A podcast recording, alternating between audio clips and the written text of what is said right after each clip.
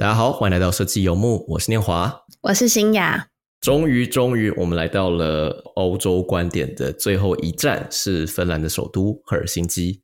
赫尔辛基这个地方，其实有趣的是，它对于我们在场三个人都有不一样的意义。那当然，我们今天邀请到了印宁，他已经是这边五年的地头蛇了，他可以聊聊他这边发生的各种事情。印宁他来芬兰的时候是先落地于 Alto 奥尔托。哎，它叫现在叫奥尔托科技大学吗？还是现在就叫奥尔托大学可以了？阿尔托大学，你是阿尔托大学？OK OK。那这个学校其实，在设计史上是留有非常显著的角色，不外乎就是它其实是参与式设计的一个奠定的学校。参与设计也大量被应用在社会设计，或是更多这种政治性、社会性参与的题目里面。那也大量的影响 Alto University 它里面的设计教育。那到底在这边的学到这个理论，怎么影响到数位产业的设计？而易宁他觉得赫尔辛基对他有趣的地方是什么呢？那我们就开始今天的节目喽。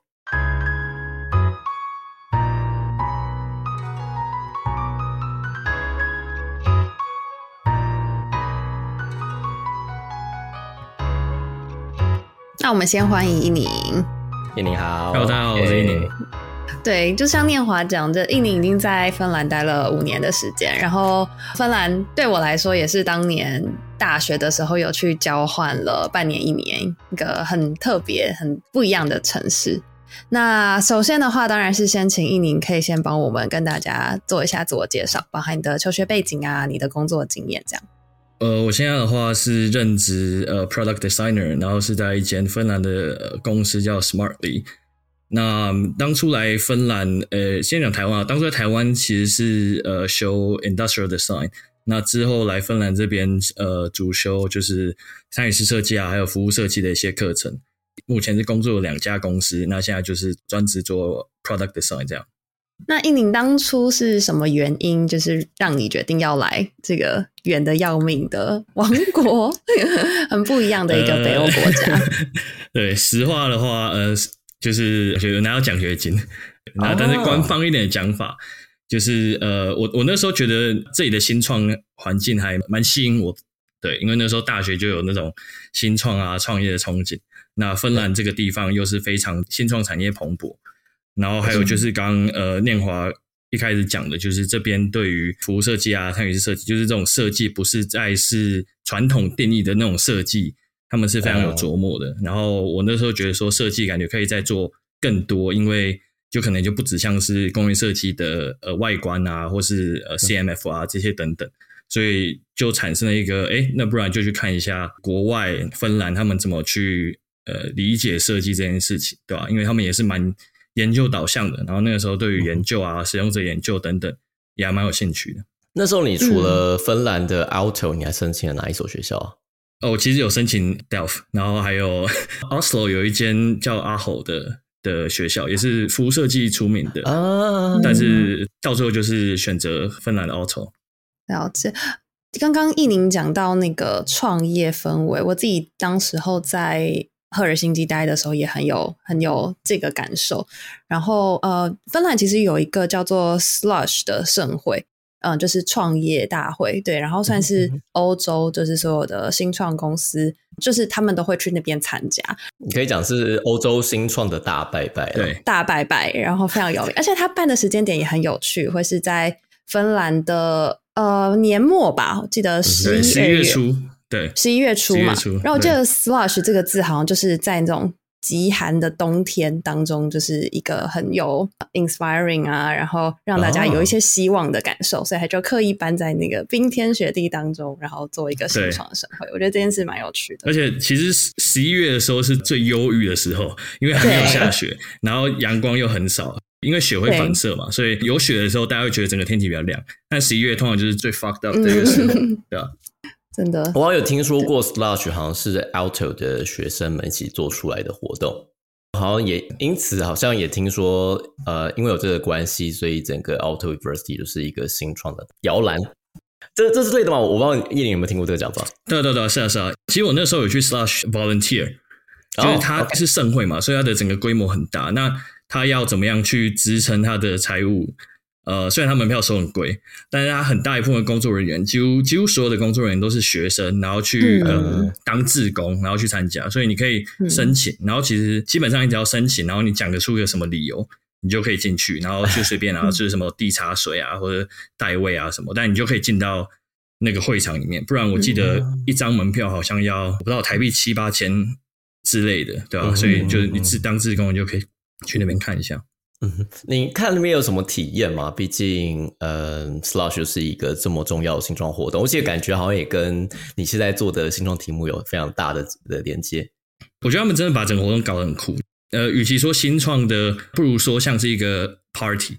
就是他把它整个就五光十色，然后因为它就切分成很多个区域嘛，那每个区域都有自己的主题，那每个主题它有只有自己的特色，就是等等，所以那个场地很大。那个时候我就觉得哇，就是你走到每一区，然后你就觉得哦，这一区有什么，就是它有主题性，然后再加上它又把那个 party 的元素带进来，所以我觉得就很酷，而且你很很容易就可以跟某一间新创的，譬如可能 CTO 或者 CEO 聊到天这样。嗯。而且我觉得最酷的一点是，它里面有桑拿，就是它有一个移动式桑拿。哦，因为芬兰人就是嗯，他们在桑拿会坦诚相见，我不知道大家知不知道。对，呃，哎、对我觉得所以在讲到桑拿，不然我们也稍微讲一下芬兰的桑拿这个文化吧。因为像我自己印象比较深刻的是，呃，我之前是去芬兰是因为也是申请 auto，然后我跟印尼相反是我没有申请到 auto，所以我只能去 T 掉这样子。但印尼状况是相反，所以一个说每个学校都有自己很强的 preference，所以我们都去了被选择到的地方。那只是那时候我去的时候，呃，我有几位 auto 的学生有呃，给他一个向导呃介绍一下那边状况怎么样。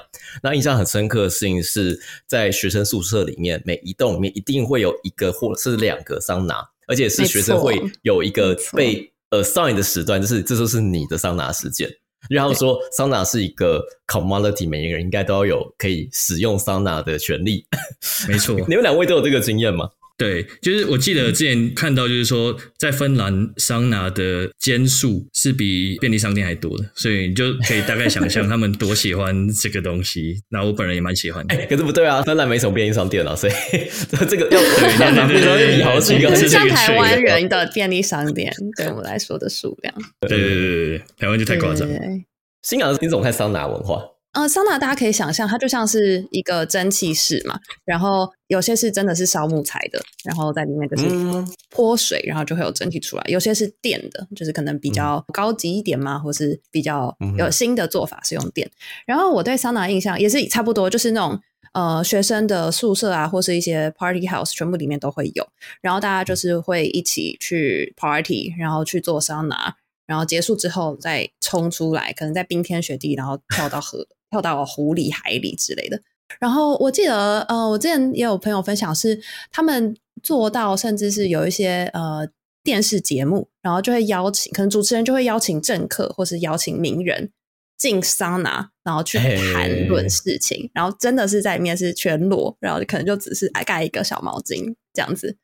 对对对，真的。这个还蛮反映他们这样坦诚相见，然后会在里面去聊聊各种事情的一个文化。桑拿里面的对话是平常不会发生的对话，就是会讲的比较深一点。所以就是如果你要有 deep 嗯 connection 的话，就是嗯你应该就是邀芬兰人，然后或是其他人，然后去桑拿，你就知道说这个人到底平常都在想什么。哎非常有趣。因为桑拿也是一个很认真的一个活动，因为你就是坐在那边，然后有一个机会去跟坐在对面的人和互动。但我听说一个讲法，就是假如是身为一个外来的人的话，假如他你进入一个呃芬兰人很多的桑拿间里面，然后有些为了把你逼走，会把温度不断往上飙，因为芬兰的桑拿的温度好像跟你的桑拿温度不太一样。我听到都是八十度，这度算很低，然后九十度起跳吧。对，很多那种一百度的，就是很可怕，就是你耳朵会有点像烧起来。而且，呃，桑拿的大忌就是你出去的时候，你忘了把门带上。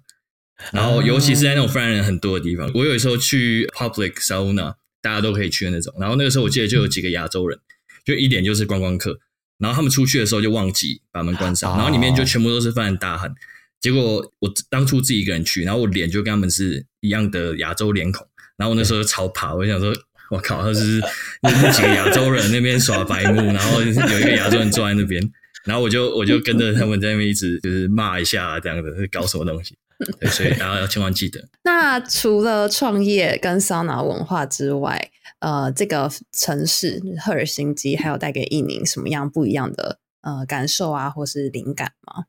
我觉得这边就很多自然吧。我觉得我常常就觉得，就是住在赫尔辛基，就像住在一个森林里面，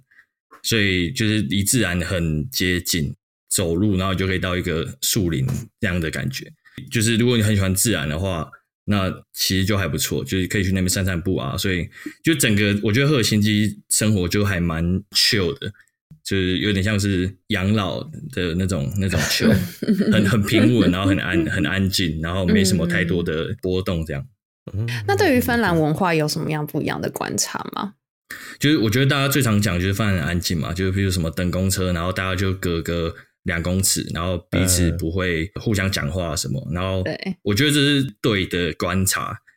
讲好听一点，就是他们还蛮注重个人的空间，还有个人的隐私的。对，所以如果你侵犯，应该也不是说侵犯，就是你想要跟他们互动的话，那基本上你就是进入到他们的那个圆形的私人领域里面。对，那这个时候就会有一些，他们可能一开始会觉得，哎，你干嘛？尤尤其是在公共场合这样，但是你就是表明你的来意，他们其实都还蛮人都蛮好的，就是会蛮愿意跟你。呃，就笑脸迎人啊，然后跟你对话这样对，但是就是那个第一道墙可能要先打破。嗯嗯嗯，我自己那时候也觉得芬兰人相对于其他欧洲人，他的距离感是非常强烈的。纵使他们的英文很好，其实基本上都是可以跟他们沟通，但就是有一个隐形的墙，很难打入他们的舒适圈这样。对，真的，而且他们英文真的就很好，就是譬如你跟国中生讲英文什么的，他们都是可以跟你讲，对吧？或者是你跟流浪汉，呃，他有时候可能会跟你要钱，然后你就说不好意思，我不会说芬兰文，他就转换成英文，然后跟你要钱，所以他们英 英文都还不错，是吧？对，都不掉。嗯嗯，我这边想到一个有趣的故事，就是有人讲说芬兰人的习性啊，就刚刚讲那种呃，跟大家的保持距离感是跟他们生活的空间的密度感是有很大的关系的。嗯，那假如把这个理论带进设计里面的话，我们一般想象芬兰设计其实是一个颜色相对沉静很多的一个形象。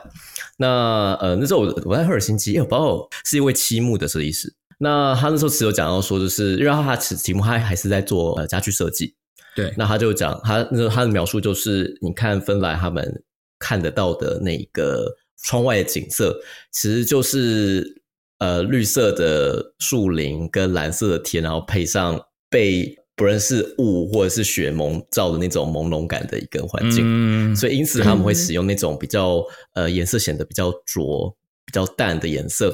那这个颜色其实好玩，其实也蛮能够呼应到我们理解的日式传统的颜色，所以这个也可以反映到就是为什么好像北欧的几个国家，甚至我也看到就是芬兰的设计也自认自己被日本的文化有很多的彼此的激发跟影响了。对，因为我我不是家具专家，但我自己的观察就是说，因为你很冷嘛，冬天很冷，呃，零下负二十几度，所以你基本上你不会在外面活动太多。那换句话说，你会长时间待在自己的家里面，所以他们很注重就是家里面的摆设，还有就是譬如说你情绪上，你的家具啊、你的摆设、你的设计怎么样去让你更开心一点？因为冬天已经很绝望了，那如果你家具再更无聊，那那你就是会让人家受不了。所以我觉得那是部分原因，就是为什么北欧风会变成北欧风的一个关键。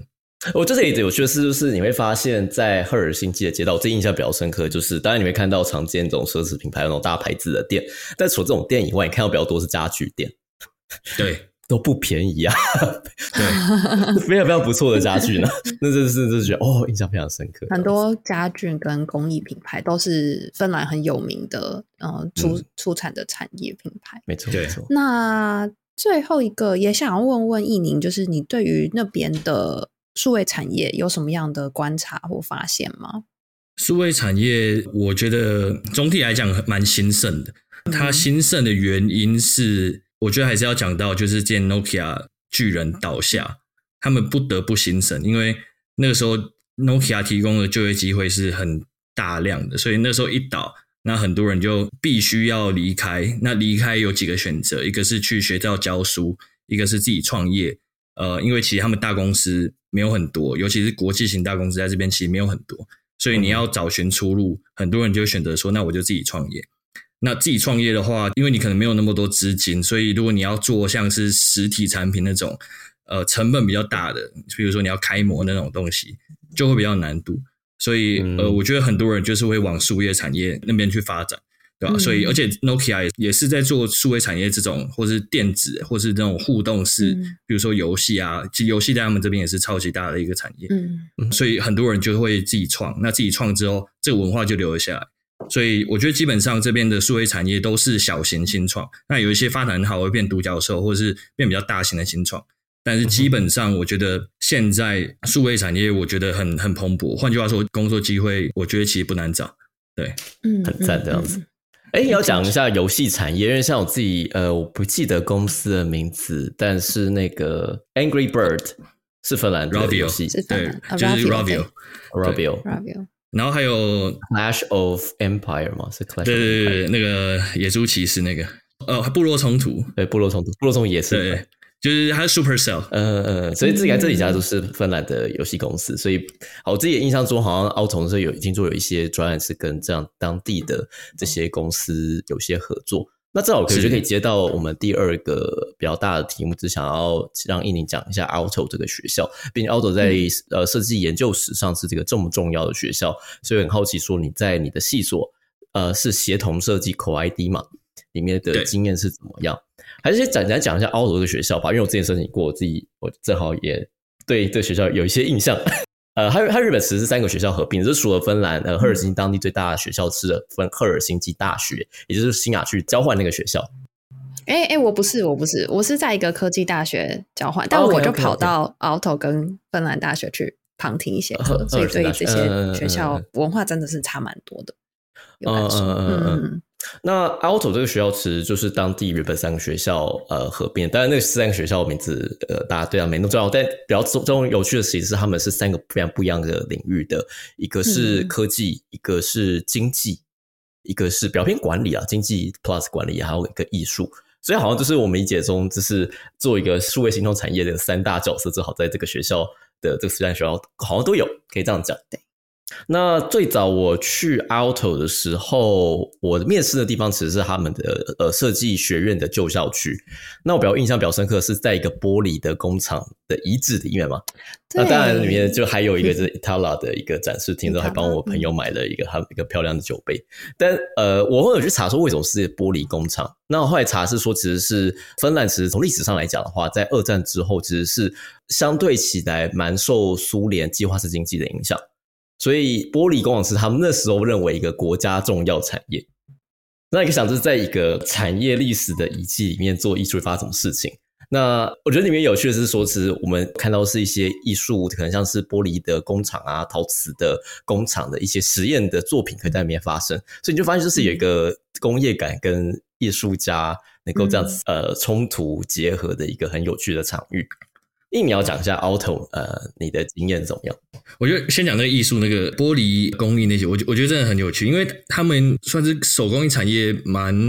兴盛的嘛，就是以前那个时候，对对对，那他们就有很多的余裕可以让设计师去探索不同的设计，就因为他们就是已经。赚够多钱可以这样讲，所以设计师你就可以去做你任何想要做的东西。那我可能先不想说怎么卖，所以我觉得那个时候他们的设计非常非常多样化、多元化，就尤其在玻璃跟陶瓷这一块。对，那呃，如果讲到 Auto 这个学校的话，我觉得它是一个非常非常鼓励跨领域的一间学校。那就可以像刚念华讲，它是原本就是三所学校 Tech、Business 跟真 Art 合并。所以你也可以想象说，为什么他们要合并？那可能就是鼓励这个这个跨领域。那如果再讲到设计院的话，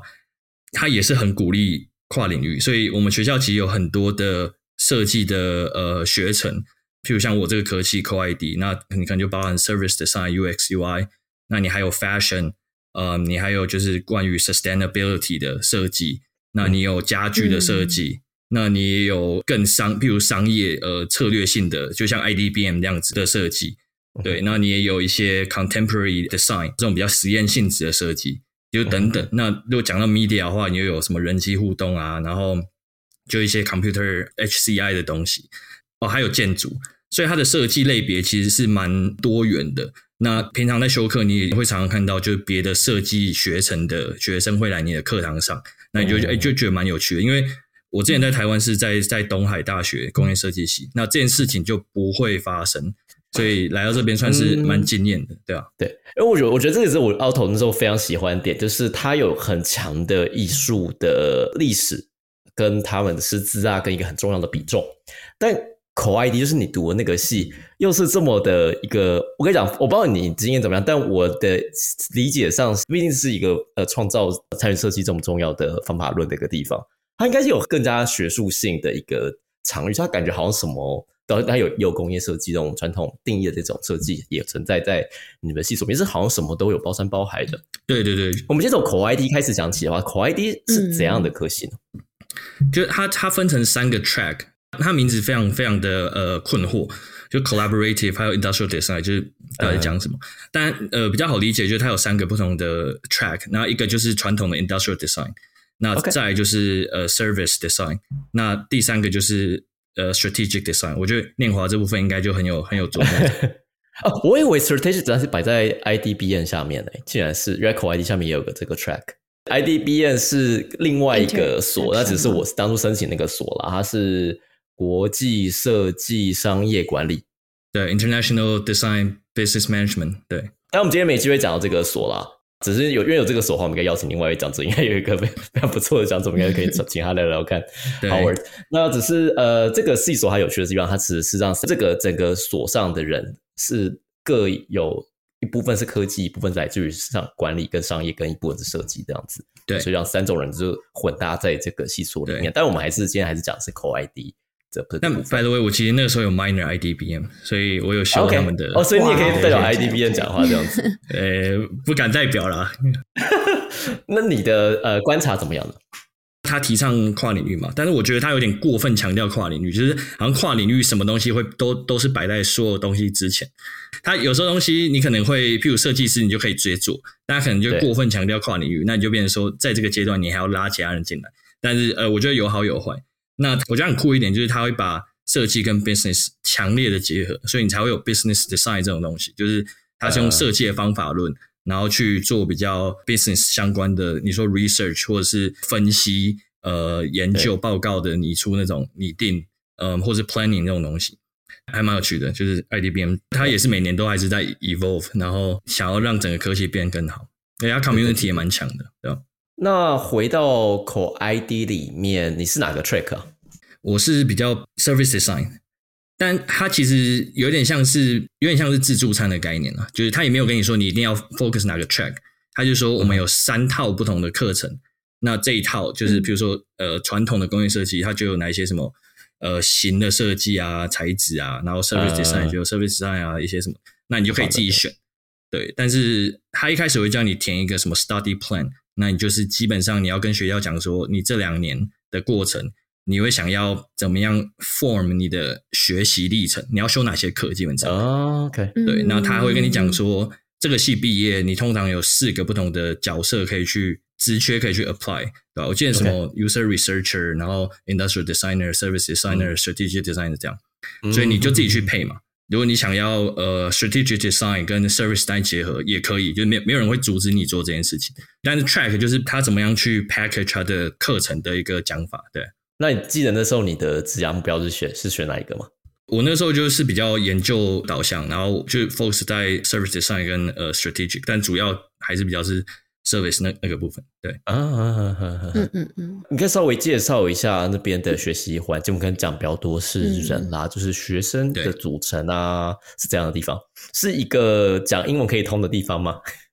可以可以，我英文是主要语言，所以都 OK 的。我们这个班 Co ID 他收二十五个人，那大概三分之一芬兰人，三分之一亚洲人，三分之一其他这样，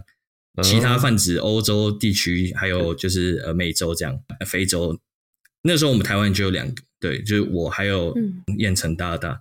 所以他是算 credit，呃，所以一堂课一堂大课基本上都是十个 credit，那十个 credit 课你就是六个礼拜，六个礼拜去完成一堂课，对，那他们又比较偏研究嘛，所以他们常常会就是会产学合作，那有学校这边提供理论的部分，那由业界公司那边提供实作，实战，然后一些 business goal 的这些设定呃的部分。对，所以我觉得基本上 Auto 的 Co ID 这个这个 program 都是照着这样的套路再去规划。呃呃呃，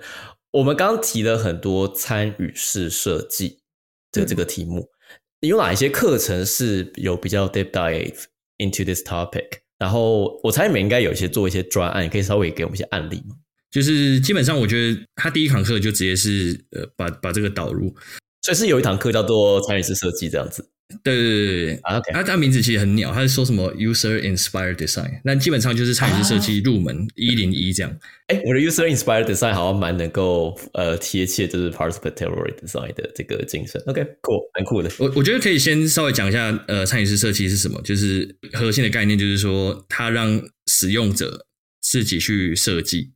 他们需要的东西。那这个就跟传统设计，就是你会有明星设计师这种很不一样，因为设计师变成是在去辅助使用者设计的这个过程，就他的他的角色有有一个转变，没错。可是什么样的领域会需要这个？就大家会觉得哦，设计师就是你知道可以可以知道就万能啊，就可以知道所有东西。譬如说举个例子，就是假如说你要设计一个呃 international school 的学餐好了，那你有很多不同的背景的人嘛，你来自亚洲，来自哪里的人？呃，那你要怎么样设计出每个人都喜欢的菜单？那你一个设计师，一个白人设计师，你可能就比较难做到这件事情。所以他那个时候基本概念就是哦，那我就找学生，然后我去一起去 ideate，然后。一直去拟定说哦，这个菜单可以怎么样子？然后我们那时候的那堂课是呃有一个 project 是跟一个在地的翻修商呃合作，那他们那时候就找了全赫尔辛基大概呃五六个呃社区，那他们想要做社区再造，所以他们的生意就是基本上是老屋，然后你要翻修是呃社区规模的翻修，那这间公司就会提供这样的服务，修管线啊、换外观啊什么有的没。所以我们那一组选了一个岛，介于赫尔辛基跟呃 Espoo，就它左边的一个城市的一个一个大岛。那我们就去做实地的，比如说田野调查什么什么。我们想说先理解一下那个居民对于他们这个社区的观感，还有他对于这个社区怎么想。那就是 instead of 直接说哦，你们的墙是不是需要翻新的，还是你们想要翻新你们的水沟啊，什么东西？所以呃，参与式设计就是。我们那时候做法就是认不认同，大家就是可以自己判断。那我们那时候做法就是，我们去邀请很当地的居民，然后我们就说，我们现在有这个 project，那我们想先知道你对这个社区的认同，所以就会有很多，譬如说 design toolkit 这样的东西嘛。因为参与设计还有一个特点，就是一般的访谈都是你用问答的方式，就是你是听呃你的访受访者怎么讲，但是参与式设计它有一个另外特别的点，就是你可以让使用者去创作。那在创作的过程中，你会发现说，哎，他们为什么会做这样的决定？那你就可以再深入的去追问啊，或者什么，就是有些东西是你讲不会讲，或是你教他们写下什么东西，对，就是有一些 toolkit 的东西哦。所以我们那时候就我记得在教堂，然后就邀请了几个呃当地的居民。你是怎么邀的？我们那时候就是比较 old school，我们就寄那个传单，因为当地的社区委员会。他好像合作意愿不太高，那我们那时候有尝试从我们的客户的角度去推，但是就没有成功，所以我们那时候就印了一些传单，有点像办家家酒这样子，就是 我们这边有一些饼干啊，然后我们是谁啊，然后有一些免费的呃饮料什么东西，然后就邀请他们来说，哎，如果你们有空的话，可以来跟我们聊一聊这样。那意外的人来的人还还不少，所以。对我我不知道，可能跟芬兰的个性有关吧，就是一堆人闲闲闲没事，然后就来跟你聊天，所以我们那时候就办了 workshop。那我直接讲结论好，就是那个时候客户是想说要怎么样 ren，就是做 renovation。然后我们那个 workshop 结束之后，我们理解到，就我们 reframe，呃，culture renovation 是可能是更更重要的。就比如说你要怎么样去 refurbish 这个呃社区再造，就是认同感增加，因为我们那时候观察到。这个社区很特别，是它有新旧社区之分，就是北边是比较旧，然后南边比较新。那这样的问题就是，可能一些老人会住在北边，那南边的话就是一些年轻的家庭，所以他们的这个之间的代沟啊什么就又越来越大。所以我们那时候就有观察到这一点，那是想说，instead of 呃 building renovation，我是不是可以做一个 culture renovation？所以就从这个角度，然后去思考说，那他们对于这个社区的需求，呃，可能有哪一些？所以我觉得这也这也可以展示说，Auto 这个学院对于学生的探索性有多么的开放，因为这已经老实讲有点脱离了 initial brief，就是客户给的 brief，、呃对，但是他们会让你做，嗯，那你就要说服公司，然后你要说服教授说为什么你这样做是有价值的，嗯对，所以我觉得这这是一个蛮有趣的一个一一点，这样。哦，这我还蛮多感觉可以回馈的，就是我现在就是有有个居委会了，然后最近在认识居委会，就是附近的邻居的成员，然后这这个台湾的制度不太一样，就是这是荷兰状况，但我猜芬兰应该差不多，就是反正你管你哪个房子，一定都会，要么你自己成立一个自己是个居委会，或者是你就是跟附近的一些人成立一个居委会，哪怕房子再旧都有这样的制度。那这居委会本来就是你会有每个月会有固定的一些 contribution 一些款项，那他们就会存起来，就是拿去做可能之后的比较重大的维护。那这个维护也就是呃，印尼刚刚讲的这样子的生意啦。那我自己感觉是说，虽然这制度上是有这个东西，可是假如居民像我这些状况是我大部分就是投资客，那他们肯定是不会想要在这个社区花很多钱去做额外的做法规以外的其他的更进步的提升。所以感觉上，装修公司可能就是说啊，你但就是尽量从你设计的角度知道顾客需要什么，会去打给他们怎样的整修服务啊。可是问题是，假如连一个居委会的凝聚力跟改善的意愿都没有的社区的话，讲这个东西是没有任何意义的。对，所以我觉得之前刚刚讲的印尼讲的服务设计，让他们重新找到一个机会点，但这感觉好像跟原本的题目可甚至已经有点脱离了，但可可是更加重要、更加呃能够让事情发生改变的一个关键点。对对，没错。我觉得我的感受是有一个氛围，就是 initial brief，你全部都是要严重的 question 它，就是 人家跟你讲说，哦，你应该做这东西，啊，大家每个设计学生，我不知道哪来热情，就是他会想要从研究根本做起，然后最后的结果最好是哦，我去证明说，哎，我有更好提案。就我觉得每个人都想要做这件事情，这是我的一个观察。对，那我觉得理解人口组成，就是提供这些比较人的因素对于商业的影响的这些元素，我觉得也是设计可以可以做到的事情，对吧？因为像呃，以荷兰来讲的话，其实做这种在地的题目一定是当地语言，所以身为一个外地人是很难做这个题目，所以我是还蛮惊讶，是在你们学生的专案里面就有机会可以去跟社区进到社区这个层次去进行呃研究跟讨论。嗯对他们，他们那时候都有分，就是会分配芬兰人到每个小组，所以他那个时候有稍微规划一下，不然就真的没办法。还是有对操 OK，作。哦，所以其实那时候工作坊大家聊天还是以芬兰文为主这样子。哎，没有，就是破除第一道墙的时候，需要有芬兰人开始。就比如说我刚刚讲传单，如果你寄英文传单，大家可能根本就是把它丢到垃圾桶，就是想说这什么东西，就连看都不想看。嗯，然后，所以我们需要那个翻译嘛。嗯你用谷歌翻译就是 terrible，没有人会知道你在讲什么。可是后来大家来的时候，那当然芬兰人就会招呼啊，然后让他们就是熟悉这个环境。那渐渐的，嗯到最后就是还是用英文。对，所以的确，你们有用用这方法论，也可以进入到当地。你怎么看待像你是国际学生，国际学生在毕业之后往这个方向继续前进，在职涯上，你觉得会遇到任何障碍吗？很大障碍，因为语言还是很吃重，因为已经没有芬兰人，因为呃，就学环境你还是人家对你有一定容忍度嘛。嗯，但你在就业环境就是另外一回事，而且刚讲到芬兰这边比较多小型的公司，没有国际的大公司，所以你小型的公司，嗯。你又是要做这种服务设计，那语言你基本上就是一定要，所以其实蛮少这边国际学生修服务设计、策略设计之后找到相关的工作，很多都直接转到 UX 甚至 UI 或是 Product Design，就像我这样。呃，哦，我只是好奇，当初一宁去的时候，本来是想要往这个方向走嘛，然后后来才发现你变成啊、呃还是要往 US 产业是比较有机会，而且那时候刚好 COVID，就一毕业 COVID 直接把欧洲搞到天翻地覆。对，啊。嗯嗯嗯，时间点也是。那这边的话，就是还是想先问一下，就口 ID 来说，你觉得对于毕业学生后续出路的帮助，学校有提供什么样的资源吗？好不好做衔接？呃，我觉得他们基本上产学合作就是第一步嘛，所以其实如果你真的对那些公司有兴趣的话，我觉得蛮好拿到实习机会，就你可以直接跟那边人做 connection。那学校也有一些毕业之后，他会办一些就学博览会，呃之类的，那就是媒合学生跟企业。但我觉得问题的核心还是在于说，这边的教育还是比较学术派，所以其实很蛮多人会选择继续做研究的。但如果你不是选择继续做研究，那我觉得你刚出社会这样这样找工作，其实挑战蛮大的，因为它并不是一个结果导向的一个教学方式，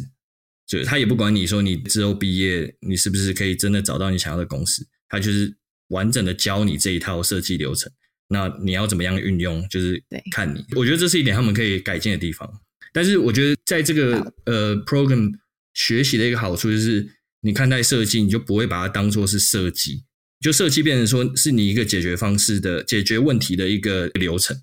譬如说现在工作有一些可能 UX 或者 UI 背景的，他就是把设计当成是呃 interface design，那他从这个作为出发点，然后跨到其他地方。可是我觉得在 Co ID 的人比较像是设计是一个可以被应用在所有领域任何问题上面的一个东西，所以当你看到问题。你就可以开始思考说怎么解决，所以这对我在就业也蛮有帮助的。就是我不会只说哦，这个设计该怎么解决，而是譬如说有些工作流程上的问题啊，或是有一些呃团队沟通上的问题，那你就会想说，哎，现在有这个问题了，那是不是设计可以介入？就是我觉得这会比较开阔一点。嗯嗯嗯，所以整体而言，就是以学校 Co ID 或者 Auto 的学习来说，其实它就是创造了你这个。呃，思维上面用整体设计方法的流程跟呃策略，然后让你后续可能在工作实务上面其实还是非常有帮助。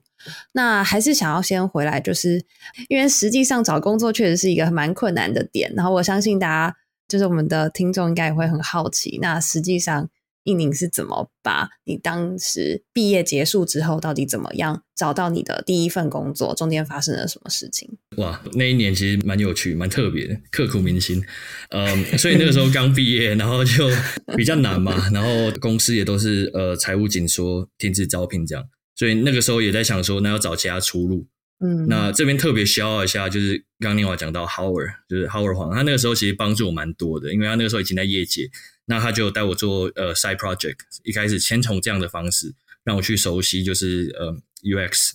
product design 这样。嗯，那有了这样子的 side project 之后，我其实后来去了慕尼黑一个叫做 Digital Product School 的的，它是慕尼黑理工大学的一个算是育成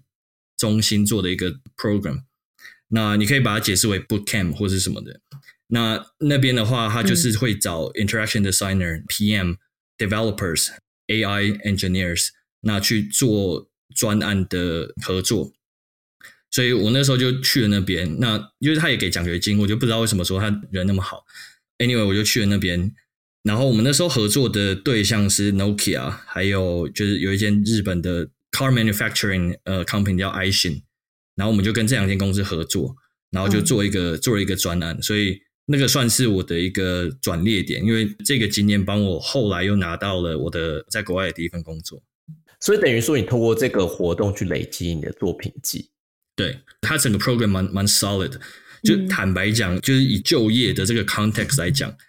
他三个月教我的东西，我觉得比 auto 两年还要实用。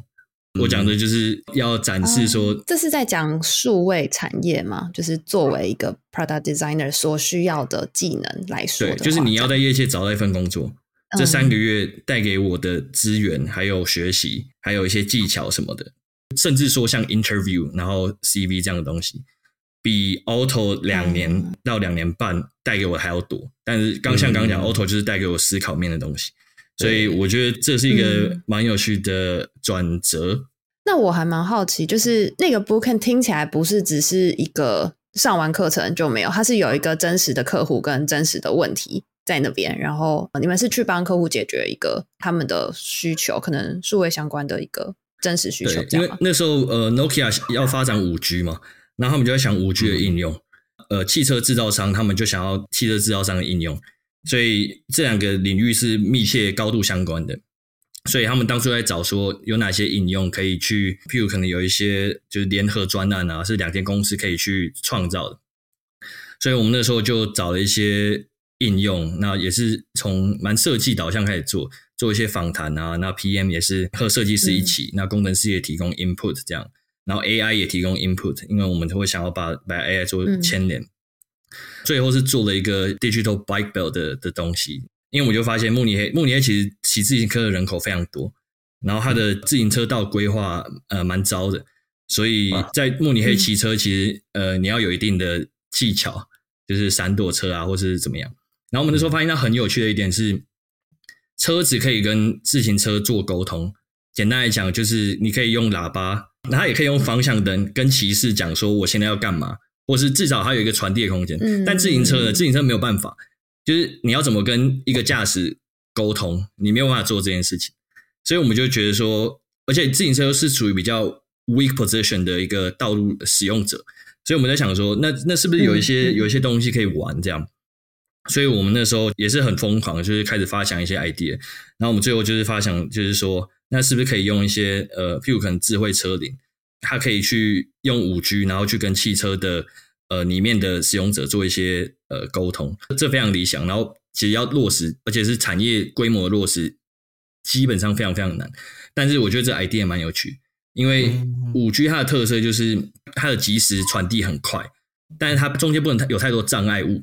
所以现在的应用就是都现在工厂上嘛，就那些机械手臂，因为它精确度可以很高，那它位置的 pinpoint 可以到，我记得那时候看数字是一公分还是零点一公分这样子的精准度，应该是零点一公分，所以它可以做一些精密的东西。那在这种情况下，你城市你就不能有太多的，就整个涵盖整个城市范围的应用。因为这就不 work，五 G 这个技术你就没有办法去，它撞墙，是一个讯号穿透力不太强的一个。没错，没错，没错。对，所以我们那时候想说，那自行车一直都在车子旁边啊，所以如果要用五 G 去做一个快速的传递，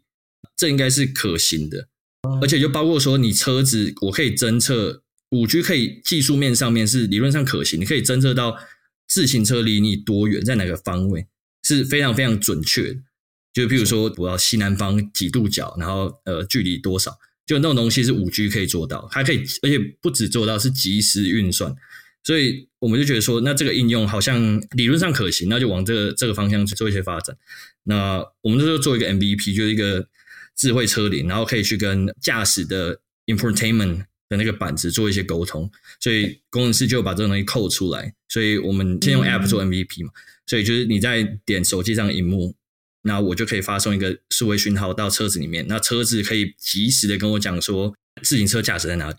除此之外，就是我们也玩了一些沟通的互动方式，就比如说我要怎么样去通知呃汽车驾驶，我可以用声音，我可以用就是方向性的声音，我可以用灯，我可以用视觉的东西，呃，我可以用震动，就是这种这种小 interaction 的 detail。我们那时候要玩这些东西，那设计就是去想说怎么样去达到最好的。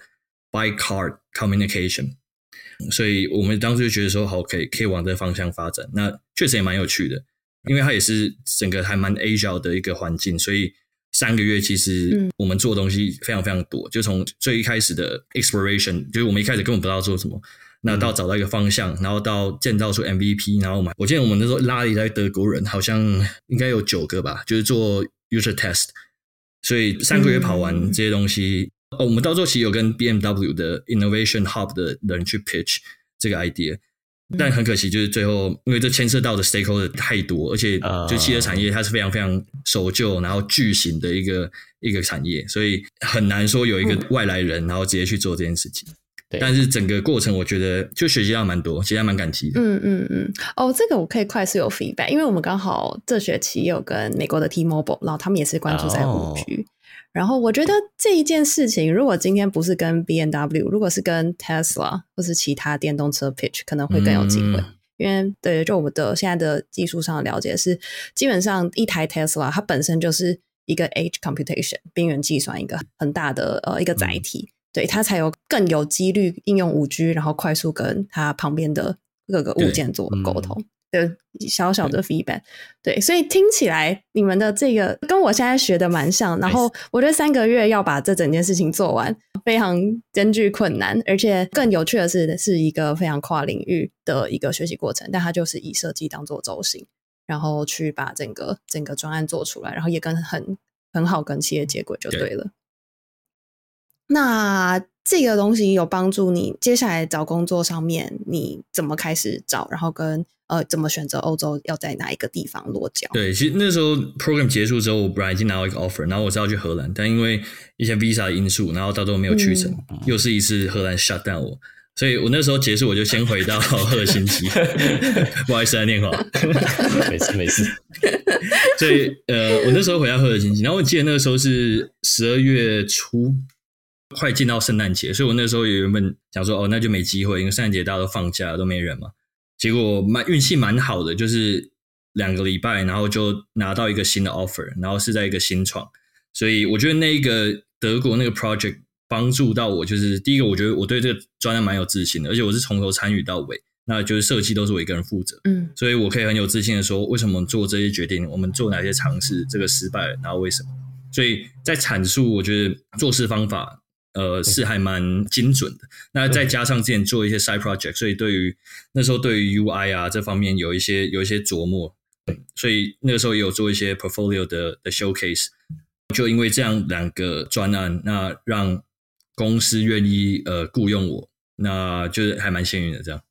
嗯嗯，所以后来这间是一间呃 fintech 产业的公司。可以帮我们稍微介绍一下吗？它叫 Calculate，那它就是做 FinTech B to B 的数位产品。那它基本上的核心业务就是在做 Subscription Metric 的 Reporting。基本上来讲，就是有一些客户他可能在做 Subscription 的服务，但他没有用，譬如像 Stripe 或是呃呃 ChargeB 这类的呃软体在管理他的 Subscription，然后加上 Billing。所以他可能就是用传统的收据，就是每每一周就这样寄收据给消费者，所以他不好去了解他现在的营运状况，因为呃 SaaS 产品它有自己的一套财务的计算方式，有特别的 metric，比如说像 CAC 啊，然后还有 recurring revenue 这类的东西。没错，所以呃，这间公司在做就是帮他们 streamline 他们的财务呃报告，就是让他们更容易去产出这个财务报告。那为的是什么？就是要去跟 investor 去做做 pitching。所以很多人他们其实是不知道这个财务报告对他们的 investment 是有多大的影响。那加上我，因为我们 CEO 他就是数十年、二十年经验的 CFO 嘛。所以我们当初的产品就是有点像是一个数位产品，它可以去担任呃新创公司的 CFO 的这个这个角色，就是如果可以让你好用到你什么都不用管，而且我们还会提供一些 financial 呃 advice，因为也有 CSM 啊，呃，然后 CEO 本身也会跳去做一些做一些 consulting 的东西，所以当初就是在负责这个部分，所以很多的很多在玩很多 data，然后就 integration 啊，然后呃 data visualization 啊呃这些东西，对吧？那时候，印宁是一个艺人设计师吗？还是我记得你那时候讲团队其实不大，然后公司文化其实还非常非常新创的阶段。对对对，就他们是一个已经拿到种子轮，然后 Pre Series A，所以是非常非常小，就像 Baby 一样。那我们那时候整个公司差不多二三十个人而已，有一个 Head of Design，那就加我两个设计师，所以我们要做的东西基本上就是全部，蛮有趣的。我其实除了 Marketing 那方面的 Design 没有碰，因为我的 boss 他是呃 graphic design 出身的，所以他做那些东西比较快，所以那个都还是给他。但我的部分的话，就是做一些呃基本的，其实那时候研究也没有做很多，那就是呃一些一些设计啊，然后还有 design system 的建立啊，因为那个时候有这样的需求，然后再加上一些 feature 的设计跟工程师的交付沟通等等，所以基本上有点像是呃五十五十的工作量平分吧。嗯，呃，我们也是跟 CTO、CEO，就是每天这样子，因为公司真的规模不大，就每天交流。那最后其实蛮庆幸的，可以导入就是一些使用者测试的的流程到公司里面。因为他们早期新创，你根本没有时间，所以很多都是没有靠着 CEO 的直觉来去做一些设计决策。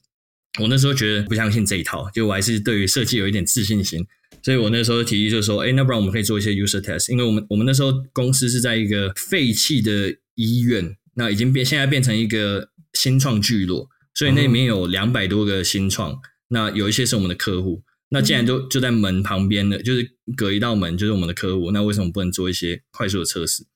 所以那个时候就有去做一些测试。那有一些回馈，然后其实我们那时候也带着 CEO 做。然后还有 CSM，然后一起把这东西就是就有点像潜移默化推到公司的文化里面，但就是那只是我的一个天真浪漫的一个一个一个一个作为啊，对吧？因为毕竟我觉得对设计，哎，对于生意的影响力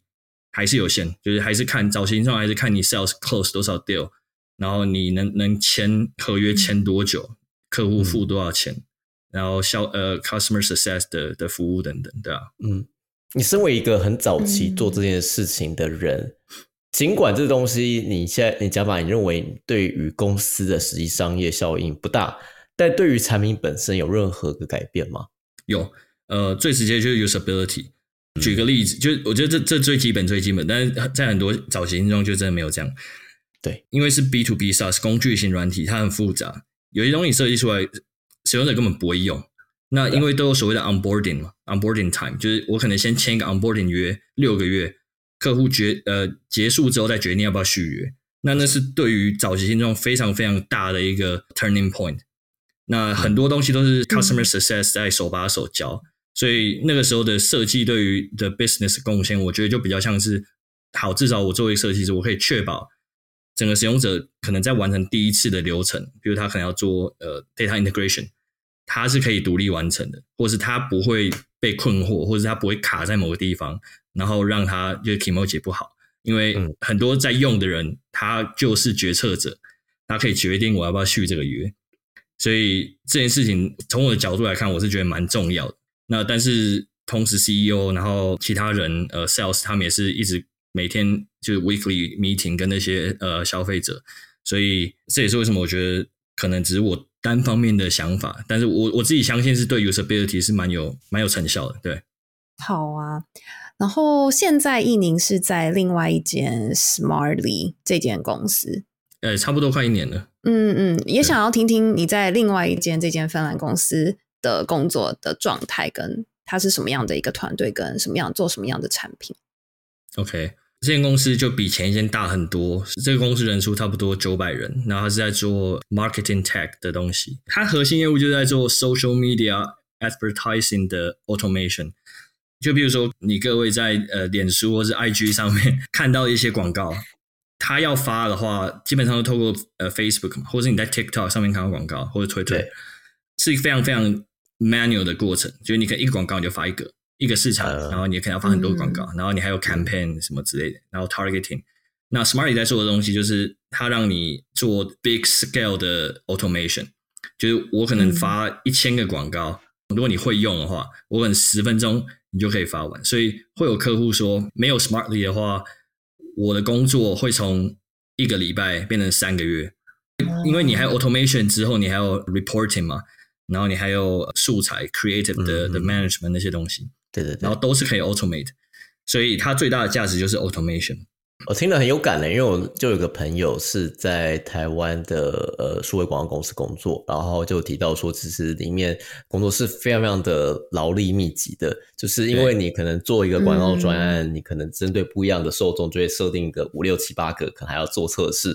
可能甚至还要做 A/B testing，还要去测不一样的文案。结果你可能一个专业都创造各种排列组合下来的一个测试项目。那假如有 automation 工作，感觉可以让他们的生活变得好像简单很多。对啊，所以基本上我觉得大家看到的广告，大公司的应该都是由 Smartly 这边发出来。像我我之前跟顾客开会，有看到有 Uber 常在柏林还是阿姆斯特丹，然后他在发台湾的广告，就看到翻翻译中文，他就是可以 一个人在欧洲的某个国家拟定呃 marketing 策略。然后发所有的广告到全世界，就是我觉得算是蛮大的一个我们产品能够提供的价值。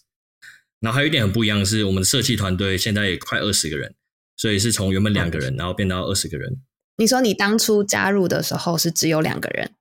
哎，上一间公司。哦哦，sorry sorry，好。呃，可是你你讲也蛮值得提的，就是我加入之前，他们只有大概五六个设计师，然后有大概十几个 product team，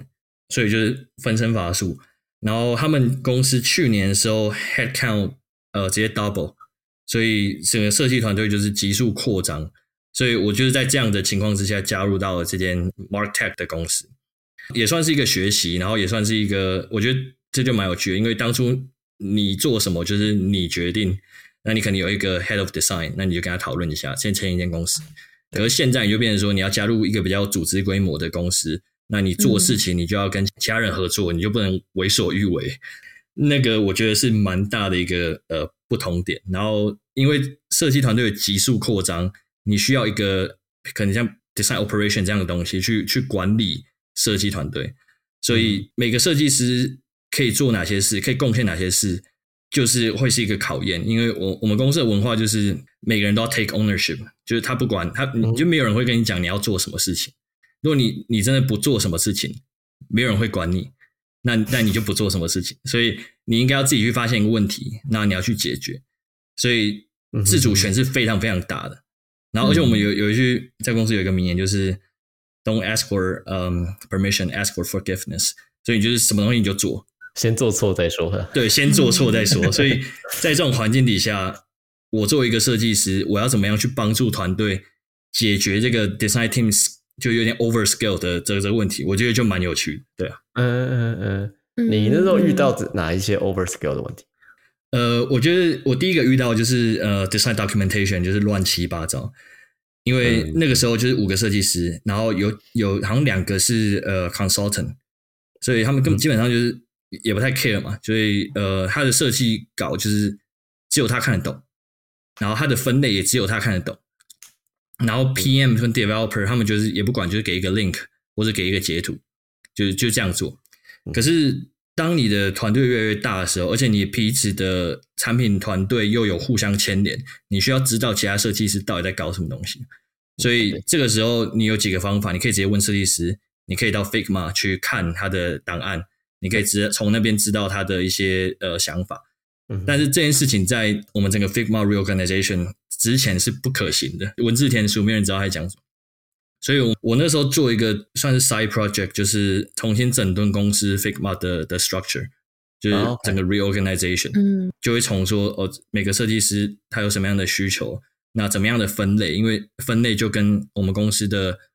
组织架构很有关系，怎么样子是比较合理的，就哪个团队应该绑在哪一起，那这个团队有哪些特色，他们可以怎么样去做分类，嗯，然后最大挑战也是白银，因为设计师都毛很多。所以你必须要在整个过程，对，这真的真的这是真的，你必须要整过程都让他们参与，你不能说哦，我做这个研究，我帮你们做一些决定，请照做，他们就会不鸟你这样。哦，那你怎么让他们一起进来的？嗯，你首先你要先有一个起手式嘛，就是跟大家讲说，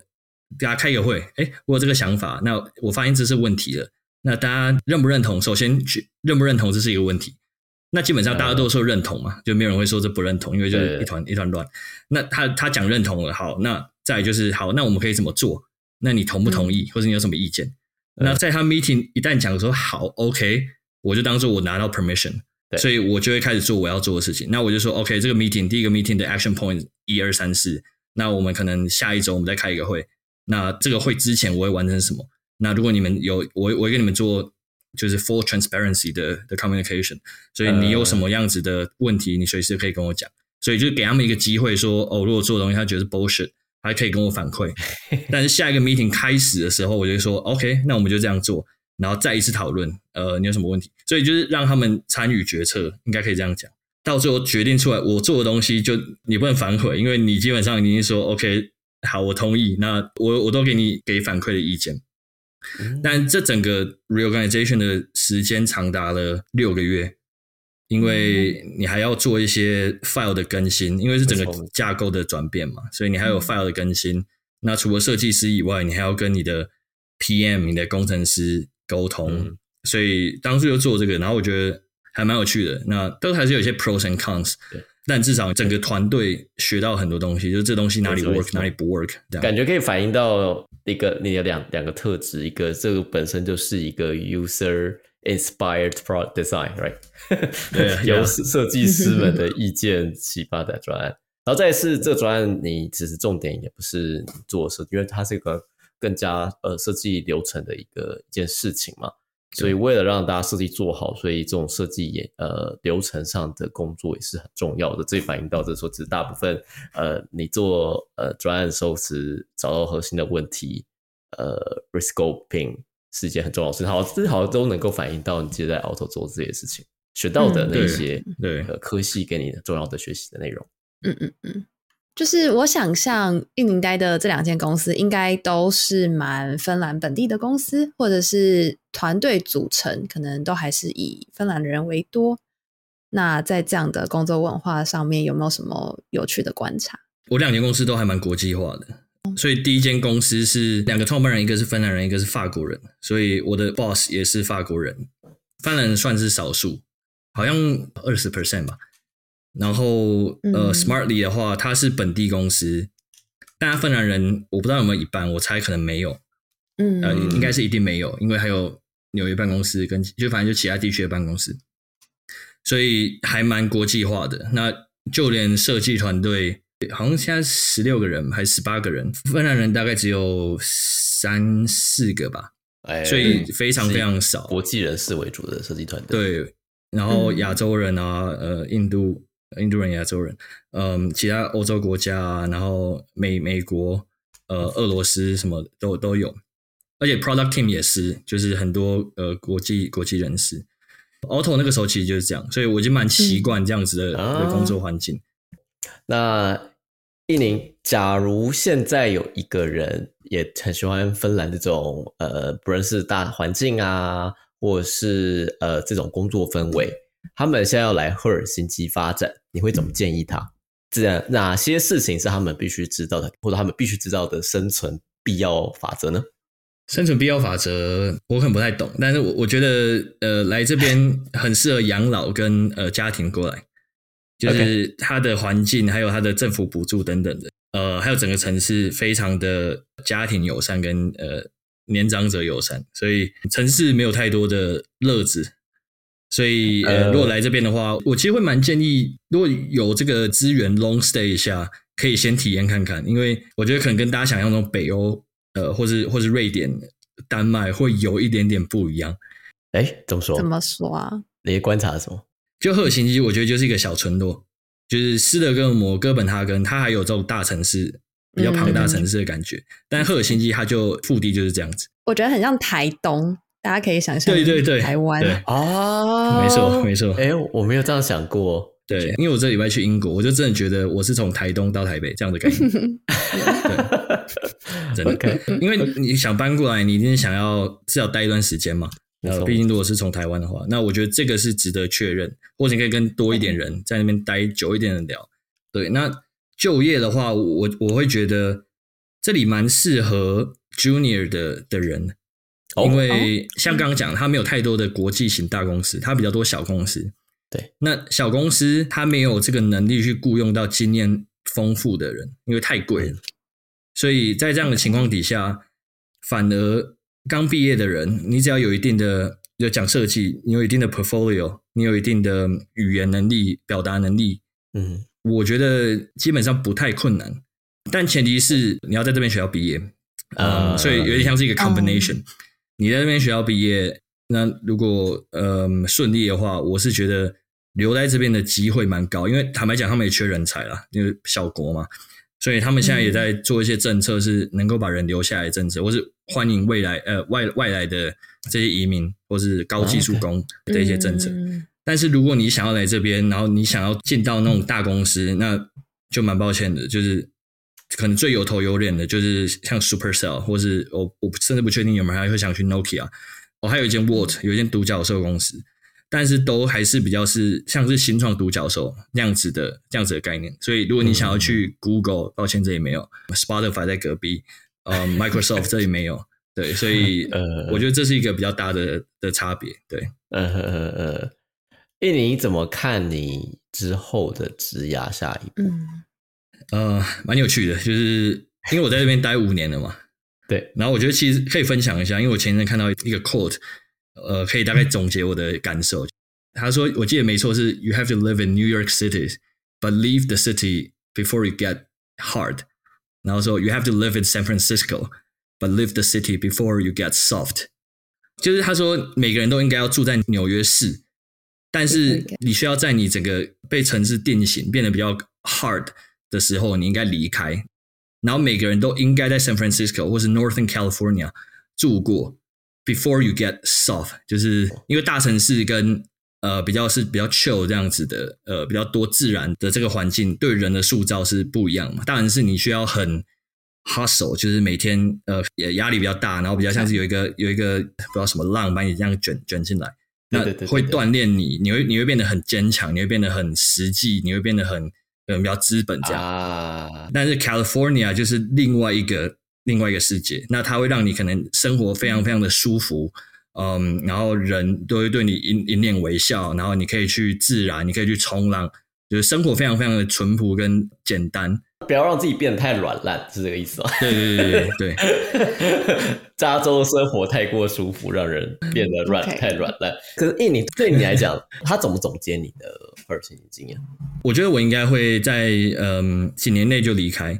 原因是因为我还想要去体验一下不同城市的生活，嗯因为这边五年城市就这么大，啊也差不多，你觉得这个城市让你变得 too soft？有一点，我觉得有点太舒服了。我现在生活还蛮这样讲，好像 好像我好像是个 asshole，但我觉得现在是有点太舒服，我想离开这样子的舒适的环境。呃，对，那也比较多，我想去比较多可能比较多刺激的城市，压力跟挑战的地方，对，比如说伦敦这样的比较 hustle 一点的大城市伦敦听起来蛮有压力的。伦敦也蛮有压力的，然后或者荷兰啊 之类的，荷兰、所以阿姆斯特丹也蛮挺有压力的，挺好的，都是对蛮有压力的地方。对 OK 就切换一下吧。回台湾之前可以多体验一下。好诶、好，那我觉得这周的节目也差不多快到了尾声。今天我们一起聊了我们三个人在赫尔辛基的印象，然后跟着印宁到了 Alto，在赫尔辛基很有名的设计学校，还可能也不止设计学校，这个综合性大学，但它设计科系呃特别有名哦。那最后也跟印宁走过了这两段在芬兰的职涯，希望在这一季里面，大家开始能够想象，就是好像每个欧洲的国家可能还是有些不一样，因为地域、城市密度、产业状况，所以会有一些差别。这可能之后，当有人在问你说，哎，那个呃欧洲状怎怎么样的时候，就不会觉得欧洲是一个连在一起的地方，而是好像每个国家都有一些它的差别。那会让你有一些脑袋有一些对于欧洲轮廓的比较清楚的印象。但更重要的是，假如之后要旅游，你不要知道哪个国家你可能比较感兴趣了。这可能是这一季完正想让大带来一个很重要的目标哦。那今天也非常谢谢依宁跟我分享你在芬兰的故事，谢谢，也希望你在芬兰的接下来职涯，或者是之后不论要去压力更大的英国，还是想去荷兰，还是想去瑞士，都可以找到你更有职涯的使命感的地方。OK 的，OK 的，谢谢，感谢感谢谢谢依宁，也谢谢大家。那我们在下一集就会是我们本季最后一集。那下一集我们回到台湾哦，那是谁呢？再敬请期待喽。那这一集就差不多这样，我是年华。我是新雅，我是依宁。拜拜。拜拜。拜拜